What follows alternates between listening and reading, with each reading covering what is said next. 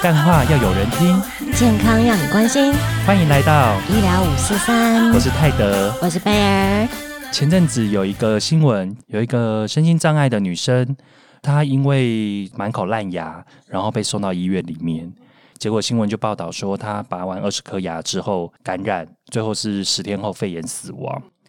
那这个新闻呢，其实造成了非常大的舆论的震撼，因为大家就会开始觉得说。诶，为什么一次要拔二十颗牙？大家讨论度很高。对，是不是牙医师这边有什么过失，还是说为什么有必要要这么做吗？因为我们大家呃一次拔二十颗牙，大家很难想象，因为听起来好像很可怕。对，可是，在其实我们希望讲的是说，在医疗过程中，大家只看到了他有拔牙，然后最后他死了。可是，在整个的医疗前，就是他的可能家庭状况、生理状况。然后到医疗的过程，医疗的各项选择跟决策，最后到返家照护的这一段前中后，其实大家只看到中间的一点点的部分，嗯，跟最后的结果，因为新闻都只报道强调中间的，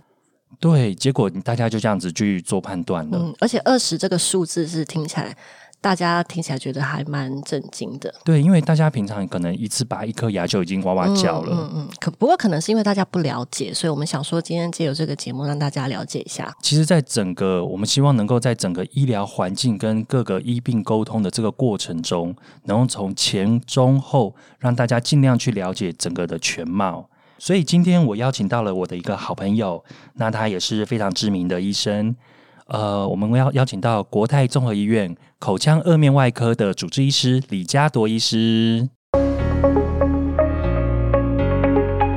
欢迎。欢迎，哎，大家好，哎，主持人呃，Ted，哎，贝尔医师，你们好，呃，我是国泰综合医院口腔颚面外科李嘉铎医师，啊，很高兴能够在这边跟大家哎分享一些我的工作上的一些知识跟经验给各位。呃，先讲一下好了啊，Ted 叫你 Ted 实在是很不习惯，我怕等下会说溜你的名字。没问题，没问题，就是其实因为本专我也都我也都是用本人在活。好的，像刚刚这个新闻案件呢，我自己觉得里面有几个重要的关键字是第一个，这个女生。他是一个身心障碍的患者，是，这是重点。对，这是其一。那第二个是，当然就是大家关心的，说拔牙二十颗，他的伤口的范围跟深度。然后第三个，他是有麻醉的，全身麻醉。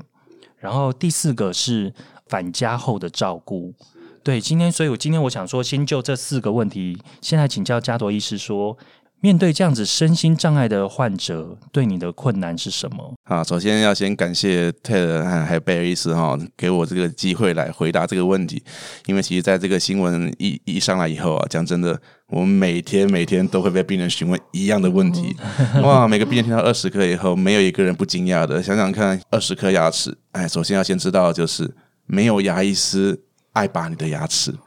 要拔掉的牙齿，通常都是已经就是没有希望了。你不应该再花时间、花金钱去重建这颗牙齿，因为它治治疗的失败率很高。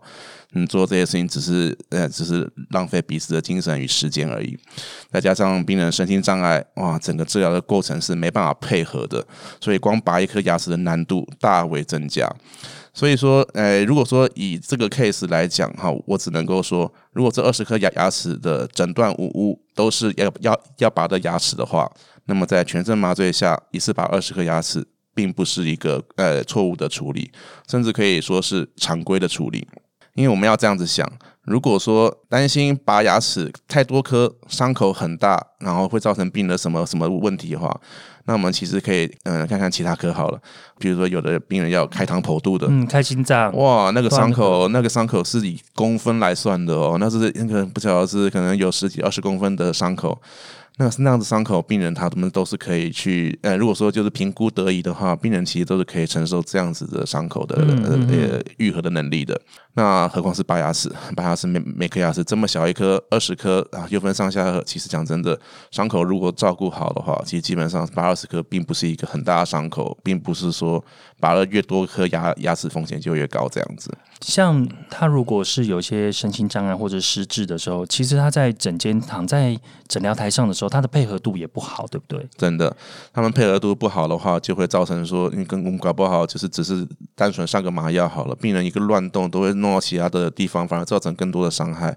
所以其实呃，如果说像这种病人的话，当然也是不一定是要全身麻醉，至少要到镇静麻醉，就是让病人能够配合治疗，所有的治疗过程才才是比较相对安全的这样子。嗯，如果没有没有配合这种镇静治疗的话，他的不管是动作会抓器械。然后还有就是他的舌头啊，这些对对头部乱动的话，是不是都很难去治疗？是，他应该会直接咬医护人员吧？因为你们都要放到嘴巴里面。真的，真的，哎，这个所以呃，在我们的训练过程中啊，其实讲真的，被病患咬真的是，那甚至还也不少见呐。好，那特别是这种身心障碍的患者，其实我们有很多的辅具在治疗过程中是可以配合使用的哈，例如一些张口剂、束缚带等等的，然后都是为了要避免病人的乱动造成。额外的伤害，可是那些东西都是前提是病人的配合度还是要够好。那如果配合度不好的话呢，真的还是只能靠那个镇静麻醉或全身麻醉，才有办法把病人的问题处理好。这样，其实不要说身心障碍好了，其实像小小朋友，对这个我觉得很有心有戚戚焉。小朋友他光是你要。看诊，你想要看个喉咙，你要他张开嘴巴已经是非常难的事情。是那个嘴巴紧闭的，你真的也没有办法一直去一直去挖它、撬开它。尤其是爸爸妈妈又在旁边，然后比如比如说你想要帮他吸个鼻涕啊，帮他缓解一下鼻涕症状，他脚就开始踢。其实我平常被踢已经是家常便饭了，都会被攻击。然后你就不用说像帮小朋友打针上点滴了，哦，那个真的是全部的人都在压，对，都要把他压住。小朋友力气，你不要看他小小，他真的。很大，因为他们他们不会顾虑说啊，我会不会弄痛你什么？他们就是用尽吃奶的力气，用尽生命的在踢打你，这样。所以我觉得我还蛮能感受这个状况的。真的，哎，另外还要提一点。他会今天进入到这个已经满口烂牙，已经二十颗牙齿要被拔掉的状况。不管是他的平常的照护，嗯，或者是他的生活环境，或者是他自己，呃，因为智能障碍疏于照顾，是其实都有发生的原因了。对，有点恶性循环了，就是他牙齿已经顾不好了，然后身心障碍的结果又更不会去配合牙科治疗。然后如果家人也疏于照顾的话，那口腔的卫生越来越差，牙齿只会越来越糟而已。然后最后只有到拔掉的命运了。哎，其实遇到这种家属，其实大部分其实蛮多的家属就是不愿意管，也不愿意照顾，也对，因为他们其实讲真的也不能完全怪他们，因为他们无力照顾，哎，照顾身心障碍的患者真的是很辛苦了。不要指望口腔卫卫生好了，他们连可能连一个就是就是上厕所、洗澡这么基本的生活需需求都是需要人照顾的，何况是带去治疗这样子。所以说，其实。家属的压力真是可想而知啊！对，我们也不要去苛责家属。对对对，家家属会有这样反应，我们完全可以预期。那只是说，所有的事情还是要回归到最根本，就是我们还是要还是要判断出他是不是真的是应该接受这样的治疗，而这样治疗是不是安全的。蛀牙，如果说真的蛀的很严重，但是你又不去处理的话，其实会有很多影响，对不对？所以包括说它可能会有一些细菌感染啊，甚至是细菌跑到血液里面，可能还会有一些那个败血性的问题。没错，对，所以其实不是说故意去对病人做这样子的治疗，真的是他需要为他好。像他这样子拔完二十颗牙齿之后啊，那如果说他所剩的牙齿不多，或者是甚至说他已经全口整个都拔掉了，后面他还有怎么样的一些治疗计划吗？或者是怎么样让他回归到？呃，生活是，其实呃一开始哈，就是我们要先拔牙齿，这是有有有点像是啊，就是讲白点就是砍掉重练了哈，就是说一定要先把它整个都先摧毁掉以后，才有办法重建。可是呢，拔牙拔了二十颗以后，啊整个然后齿齿槽骨整个长好长平，长得很平平顺到可以让我们准备做后续假牙的话，可能至少要两三个月吧。所以说，病人可能一开始的话，可能也许会经历过一段时间需要流质饮食，好吃软一点的，或者说如果他还有牙齿可以对咬的话，当然还是可以撕裂一些软的食物这样子啦。那这个时间过了以后呢，我们会评估病人的牙床，如果说牙床已经够平整，然后够好的话呢，那就看他可以接受到什么程度的治疗啦。那如果说就希望有一个比较嗯强大的咬合能力的话，当然就是考虑人工植牙。那如果说没办法接受这么样的多次精密的治疗的话，那当然就只能考虑说，一样是在镇静麻醉下的硬模型以后之后做活动假牙。嗯，把这么多个小孩，大概也只有这两种治疗治疗方法的话，那如果说真的要是病人真的没办法配合，其实讲真的，就算是流质饮食吃一辈子，有基本的营养，哎，其实应该也是够用了。那只是就是看病人的需求是什么了。那我再问一下，因为其实这个这个新闻其实蛮辛苦的，嗯，因为病人他其实我相信他的家庭状况也经济能力也不是那么的好。如果遇到这样子病人，他又没有钱去做假牙呢，怎么办？呃，基本上医疗哈，应该是应该是没有没有免费的的医疗的哈，所有做的事情，他们都是有一些背后巨大的成本在支撑着。那所以说，如果这样子的话，我们会一像如果在医院方面的话，我们会有一些社服式的帮忙哈，会去帮忙，会真的就就是争取一些减免啊，或者是一些补助，或是人家的赞助等等的。那再来就是这种呢，可能还是要回归到政府的政策面呐，就是对于这些身心障碍患者，用我们的政府可以支援到什么程度这样子。因为毕竟像那些假牙、植牙的治疗，医材方面的费用就很贵了。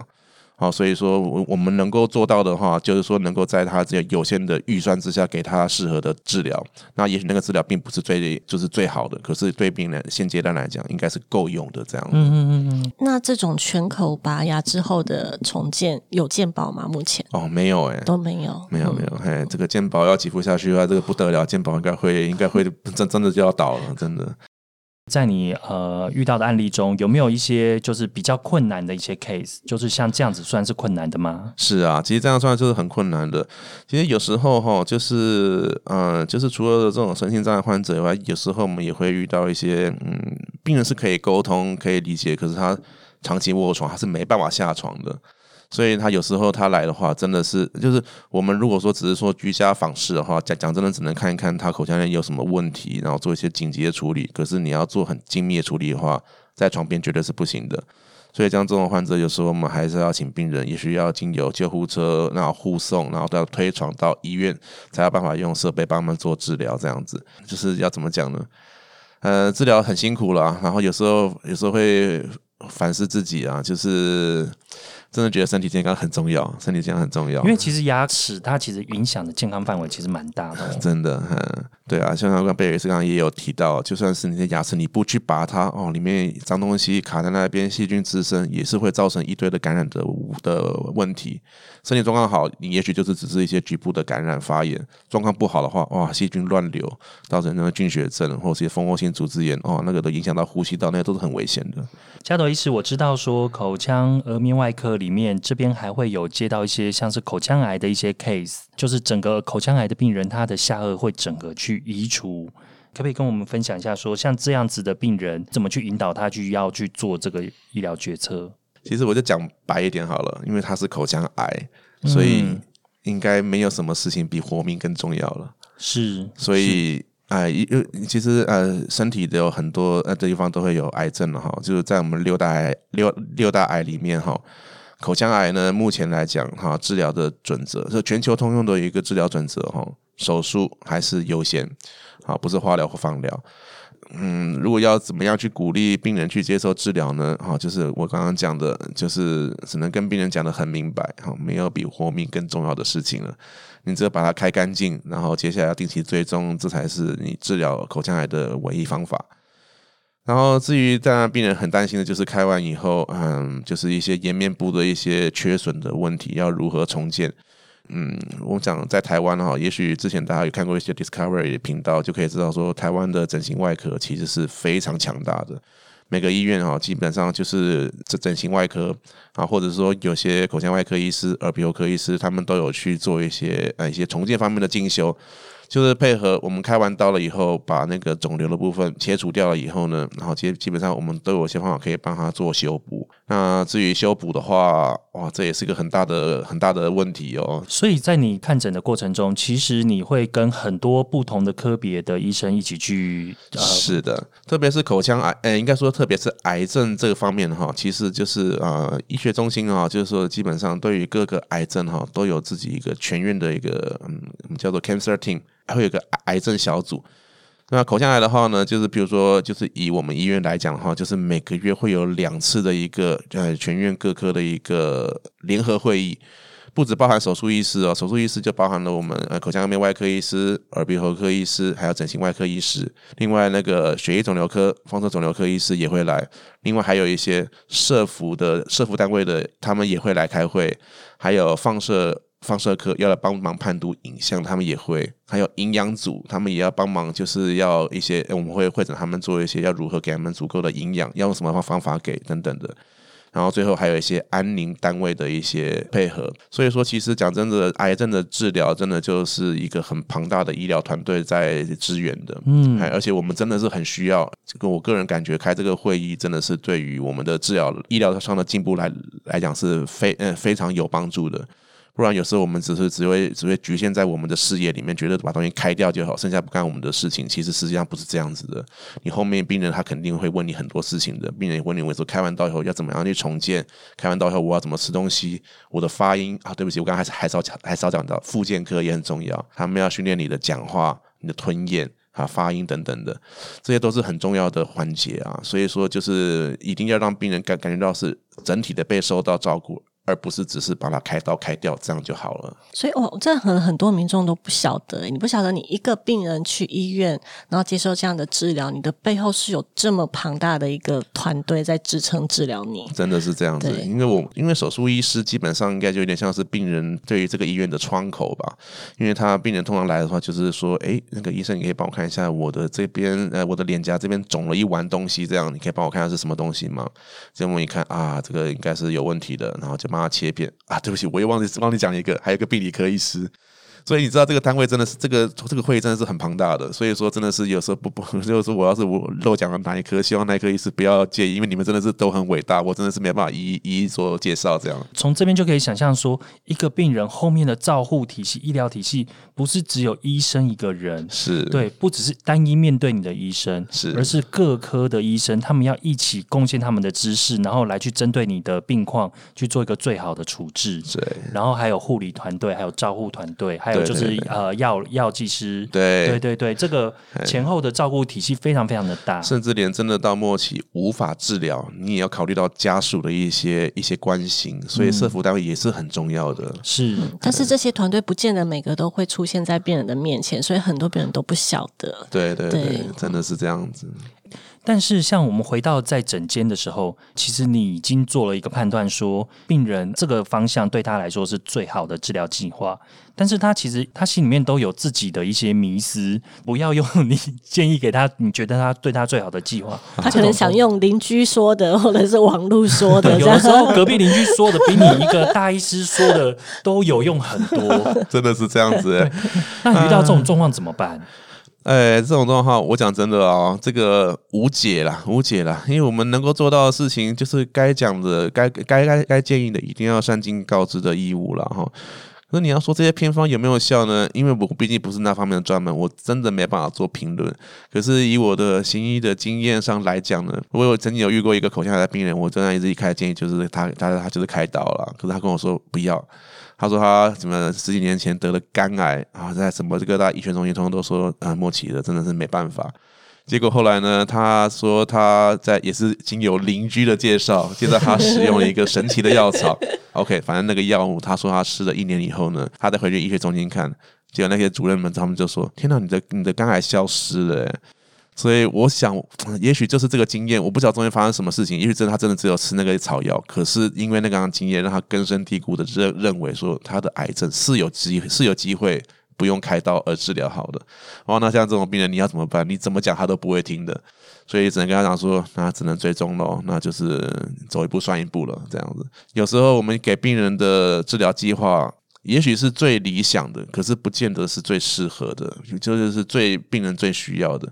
因为也许病人开了这一这这一刀以后，生活什么东西都要停摆了，哎，都要开始要要面对很漫长的治疗过程。这样，其实一个医疗的决策，它并不是一个每个人都适用。是啊，就像是我们以前上课的时候，老师跟我们讲的一个例子好了。他说，譬如说一个跑船的船员。下礼拜他就要就要出远门了，然后也肯定是一趟可能要不一就一两年了。所以他现在来跟你讲他牙痛，结果你跟给他治疗计划是，你拔完牙齿以后要植牙、要硬膜，什么要要要一大堆的。他说要治疗多久？半年哇，他怎么可能在那边等你半半年呢？所以最理想的治疗计划，不见得是最适合病人的治疗计划。因为有的时候你可能面临到的一个医疗决策是理论上应该是这样子最好，但是你可能还要考虑到他的家庭状况、他的照护状况，就是各方面都要帮他考量到，你才去定出一个最适合的，而且还要跟他讨论过这样。是，对。对，那我来分享我最近的一个经验，就是我最近有一颗牙齿啊，就是它不小心被我咬断了。那原本它就是有补牙，就比较脆弱嘛。但是呢，就就是我到医院之后，医师就跟我评估说：“诶，你现在这颗牙齿你的状况还不错，但是因为你的剩下的牙齿已经太少了，所以说变成说你要拔牙，然后再重新植牙。”但是现在有比较新的技术，就是说拔牙的时候，拔牙的那个过程就同时就去植牙。那在这个过程中，我觉得呃，现在的牙医跟以前不太一样。第一个是它的分工越来越细，就是除了说呃外科医师帮我拔牙以外。然后还有去假牙医师，然后还有矫正医师，然后如果还有需要根管治疗，还有根管治疗的呃医师，我就我就觉得说，我每次我都觉得我会我是 VIP，对我本来想要讲连胜文，对我是连胜文吗？啊，对不起，这这个可能连先生没有听我们节目。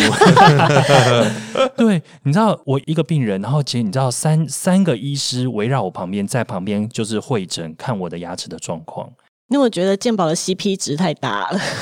超划算，真的。所以其实我想呃问问加陀医师说，现在牙科跟以前有什么不一样的进步跟变化？就 Ted 刚刚所讲的哈，真的是分工越来越细了哈。在这里也顺便就是做一个真真正令的宣传好了。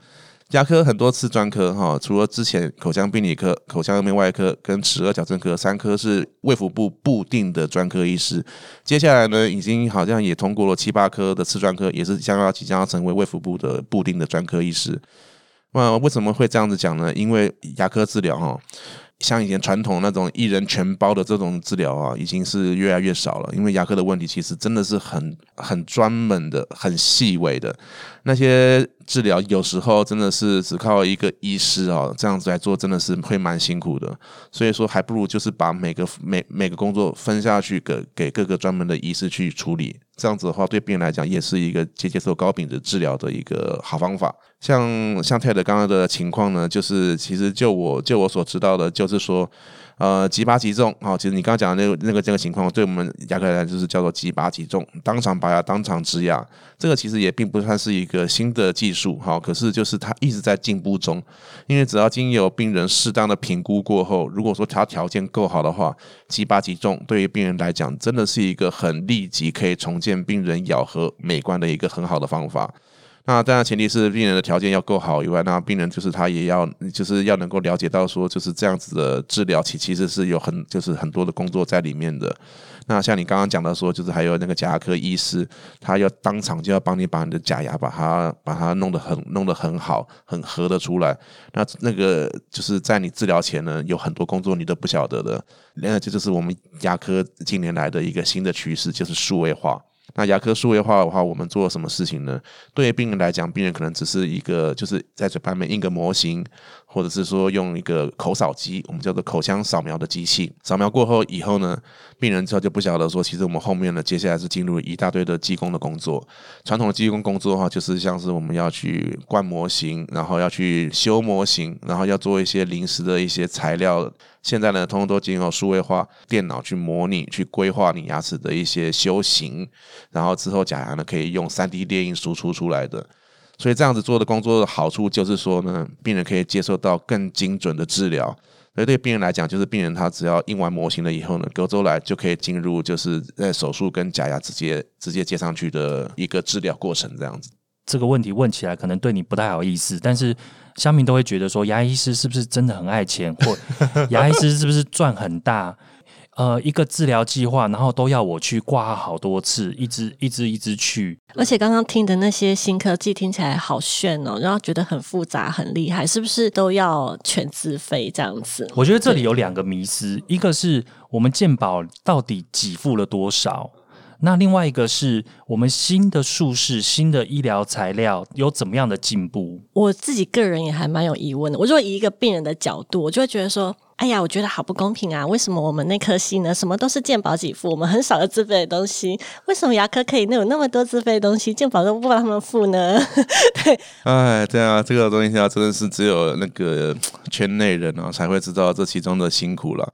你刚刚第一个问题啊，就是问说牙医师是不是很爱钱，对不对？对我想说天哪，今天要问到这么辛辣的问题。好，不过我直接直接跟你讲好了，牙医师也是人啊，牙牙医师难道生活不用钱吗？对，不只是你，不只是牙医师爱钱，大家我们也大大爱钱，家好不好？对啊，好好 OK。所以说你们只要先了解到说哈，就是第一个哈，就是钱。并不是说每个牙医都爱钱哈，可是钱是要支持治疗的最重要的一环。没有钱的话，你们知道后面的那些高科技要怎么样去发展出来，然后给病人更好的治疗，那些通通都是用钱去堆出来的。所有的东西都是有成本的。真的，它都是有成本的。那再加上就是除了一些器材耗材上面的成本以外，其实像牙医师的训练过程中，应该说是所有专业人士的训练过程中，那个投入成本有多庞大，你们是无法想象的而。且还有时间很久的训练时间，是是是，当然这些东西我们不会去跟病人讲，我们只能够说，就是把它就是慢慢的量化了以后，以台湾的经济状况来讲，来定出一个合理的价格，让病人去接受。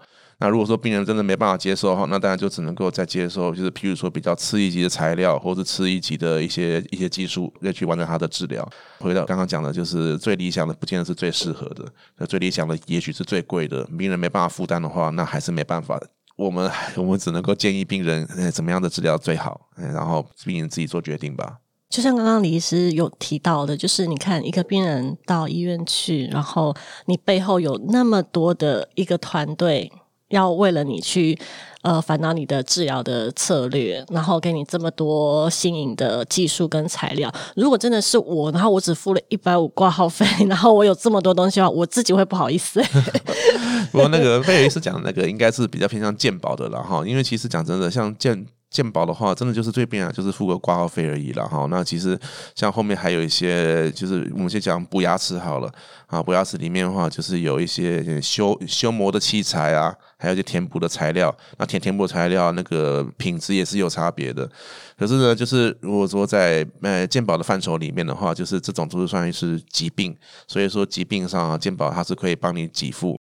我们没有办法说在健保的那样子给付一下给病人，所有通通都是最就是最高级那些那些那些材料，那个是那是不太可能，因为医院院所也是有他们的经营考量的。要永续经营的话，就是要在合理的范围内，然后就是给病人适合的材料。哦，我想趁这个机会，就是额外问一下李医师，最近就是常常蛮听到的，就是舒眠的拔牙。哦，舒眠对，哎尤其是在小朋友身上，好像有的人也会用这个。但是，比如说家长比较会 concern 说它的安全性，因为毕竟他会觉得这是一种麻醉。是对，那你觉得像舒眠拔牙，你的意见？如果说呃以以我最近的这几年的呃就是跟麻醉科医师配合的经验上来讲的，我真的是很真的是很棒的福音呐、牙科治疗啊，这从古到今啊，真的没有人不害怕的，光那个声音就就就受不了了。所以，如果病人可以在睡，就对他来讲，就是睡睡一觉就醒来，就什么事情都完成了，这真的是真的是这不是一件美事吗？呃，书面麻醉跟全身麻醉比较不一样的地方，就简单来讲，就是书面麻醉是当天就可以离开的啦。那全身麻醉的话，是通常要住院留观一天以后没问题才可以出院。那健保的给付上的话，是全身麻醉健保有给付，那书面麻醉的话，就是健保不给付了。好，所以说那那就是平均来讲，如果说是一小时的处理过程的话，也许在台北市的收费的话，平均大概大概都是一两万左右吧，应该这这是很这是很基本的。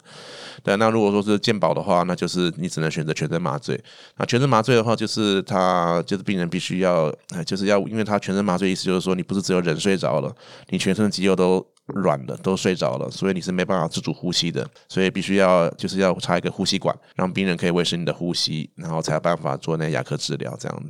那因为病人的呼吸是很重要的，所以说这种病人全身麻醉的病人的话，就是当天我们还是要留观一天，确定病人的呼吸，然后人的意识都 OK，伤口也没问题的话，才可以出院这样子。那书面麻醉的话，就是当天病人只要我们给了拮抗剂，病人醒过来，那基本上他就可以下床走动，他不会晕的话，那就可以回家了。所以其实舒眠麻醉是有点像我们在做什么无痛的肠胃镜那一种，对对对，它就是大肠那一种。镜那种，哎，无痛大肠镜、无痛胃哎胃镜那样子，嘿，就是只有给病人就是静脉注射一些药物以后，然后病人就睡着了。所以不止小朋友了，如果现在有个大人他超怕看牙医的话，这个越来越多喽，真他的也是也是可以适用这种。对对对对，这个真的怕看牙医，真的不是小朋友的专利耶。对真的，手边也是有很多四五十岁以上的病人，他真的是没办法接受那个牙科治疗，很害怕。再来就是还有一些病人啊，就是他们的呕吐反射很强的病人，不要讲说牙科治疗好，他们搞不好平常自己刷牙就自己呃呃呃，就是一直呕个半天，因为他的呕吐反射真的太强了。那像这种病人的话，你如果在醒的情况下做，也是增加风险呢、所以像这种病人的话，有时候我们就建议也是舒眠麻醉，要一次搞定这样子。最后再我们再回到我们今天一开始的主题，这个拔牙二十颗的这个病人，他虽然全身麻醉了，其实我们在医院这一端呢，其实是已经手术完、观察完，然后确定他的伤口没有问题了，在我们医院这一边的治疗已经全部完成之后，是确定没问题了，我们才让他返家的。是。所以今天并不是说要去推卸责任，其实事件所有事件的发生，我们不要只看到关注的这个点，其实它发生的原因还有后续的照护，都是一个需要了解的地方。那我们今天很谢谢加朵医师来跟我们介绍口腔外科的呃秘辛。好的，那如果喜欢我们的节目的话，记得到医疗五四三的 FB、IG 还有 Podcast 帮我们按赞、追踪跟订阅哦。有什么想要跟我们说的，或是想要听我们聊的，也欢迎留言告诉我们哟。好，那我们下周见，拜拜。拜拜